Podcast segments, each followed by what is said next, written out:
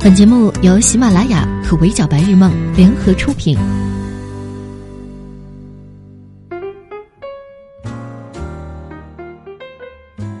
Hello，各位小耳朵们，你们好，欢迎收听 Madam 神侃娱乐圈，我是 Madam 莫咪。最近两天，王思聪又又又又又成了热搜榜上的常客。先是一张王思聪官吃热狗的照片突然火了，漫画、泥塑、素描各种周边层出不穷。几乎火出了一个完整的产业链，还有各种一掷千金的妙事被围观上热搜，比如白天因为手冷顺手收了一个三千块钱的暖宝宝，晚上因为高兴包下了韩国江南区的一个夜店，只让中国人进，酒水随便喝。当然，传言这么说道。那说到这里呢，是不是觉得一个为所欲为、拿钱烧纸的纨绔富二代形象出来了？但是。这次呢，大家对王思聪的各种热搜不仅没有嘲讽，甚至还觉得王思聪真是可爱。为什么会这样？因为 IG 夺冠了。时间倒回到上个周日，全球最流行的游戏之一——英雄联盟顶级赛事 S 八在韩国仁川举办的世界总决赛。当手握鼠标的 IG 战队推掉了对面基地的那一刻，五个平均年龄只有十九点四岁的少年们激动地跳了起来。战队老板王思聪和工作人员在第一时刻冲上台，与男孩们抱在一起，庆祝了这场等待了八年的胜利。IG 战队拿到了这场比赛的世界冠军，那场从天而降的金雨也洒在了每一个中国英雄联盟玩家的心里。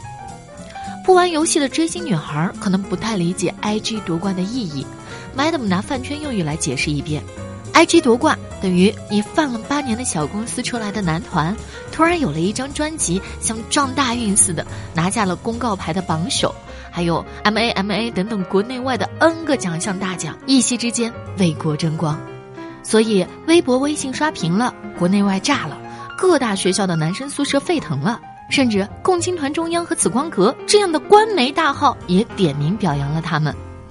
但就是这样的夺冠队伍出征时，却被所有的人都不看好。五个男生被称为东拼西凑的队员，但也是这样五个少年，在赋予众望的 RNG 战队止步八强之后，承载了全联赛最后的希望，也亲自书写了中国电竞的历史。一手挖掘出他们，把 IG 推向世界舞台的，正是王思聪。提起王思聪，大家的印象是什么呢？首富之子，国民老公，花边新闻缠身，不学无术，天天混迹在网红身边。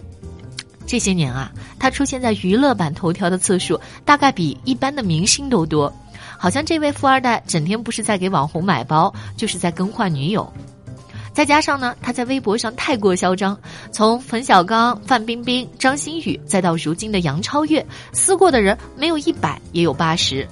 王思聪娱乐圈纪检委的称号也由此得来。在大多数的吃瓜群众眼里，王思聪就是不折不扣、游手好闲、靠爹、有钱富二代的活体代表。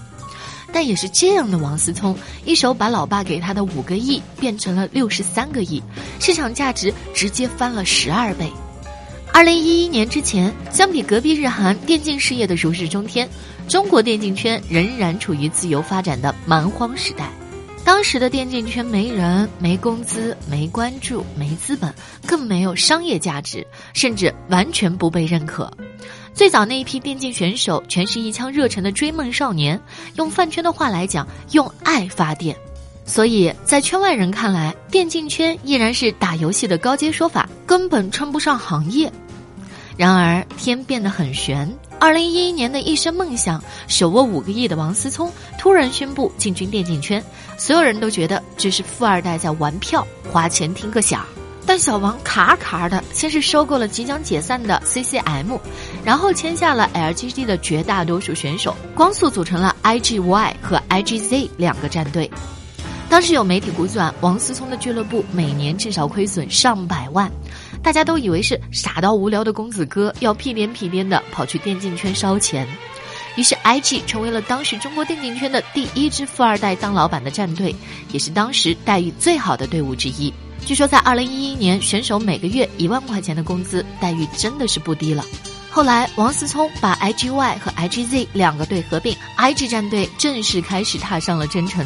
第二年的 TI Two 上，IG 战队获得了最后的冠军，成为了中国第一个 T1 冠军队伍，完成了历史性的突破。当时有媒体评价说，这是富二代玩票，一不小心拿了世界冠军的偶然事件。直到今天，IG 夺冠 S 八之后，还有人说王思聪只不过有锦鲤特质。中国队八年没有拿到冠军，王思聪一头就夺冠了。但 Madam 看来，电竞小王绝对不是小概率事件的偶然。他进军电竞行业有明确的步骤来扩大他的电竞版图。第一，他带来了电竞圈资本的注入。随着王思聪豪掷五个亿的开端，二零一二年开始，国内的诸多富二代都带着资本开始进入电竞圈。不管是随大流的众泰心理，还是玩票性质的跟随，资本的注入都让原本浅滩的电竞圈活了过来。第二，他给予追梦少年们看得到的梦想。随着电竞圈进入飞速发展时期，王思聪也让这个无数年轻人寄予希望的地方看到了真实的实现。如果你玩游戏玩得好，你就有机会获得足够的金钱、超凡的名气和数不清的荣誉。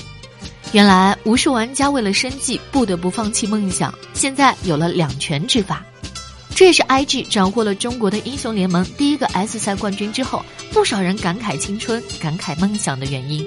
那座奖杯宽慰了一个相当庞大的年轻人群体，宽慰了他们曾经不被理解和拥有的遗憾的青春。但归根到底，王思聪还是一位商人。创建 IG 俱乐部，一部分是因为热爱，另一部分是电竞行业还处于萌芽阶段，一手挖掘起来，利润成倍而来。王思聪其他的几块业务领域，现在的成长也非常不错。较早的是网鱼网咖，后续两个大家比较熟悉，一个是熊猫直播平台，一个是香蕉互娱。这三个网鱼网咖预计在二零一九年上市。熊猫直播平台如今是直播行业三大巨头之一，香蕉娱乐更是在艺人行业做得风生水起。电竞圈的主营业外加这三个投资，不管前路发展是好是坏，这些年王思聪都没有闲着。虽然投资的方式是简单粗暴的砸钱，但不管是砸战队、砸主播还是砸练习生，王思聪把前路砸得明明白白。在别人津津乐道王思聪的荒唐行径，笑着说他是草包富二代的时候，王思聪早已经完成了自己商业版图的不断扩张。仔细想一想，这些年里，我们真的选择性忽略了很多的东西。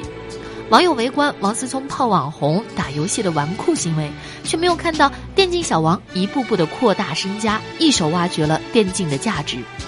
观众看到了汪小菲现任前任的感情纠葛，却没有看到他投资的最新酒店赚了三点五个亿。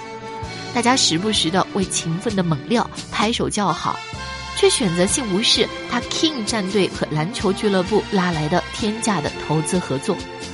可以说，那些纨绔子弟表面上的荒唐的事我们都看了，但八卦背后比你有钱还比你努力的他们，我们全都没有看见。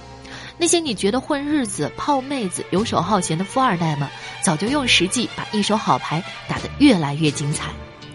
或许很多人对富二代都有着天然的仇视，认为他们生来就拼爹。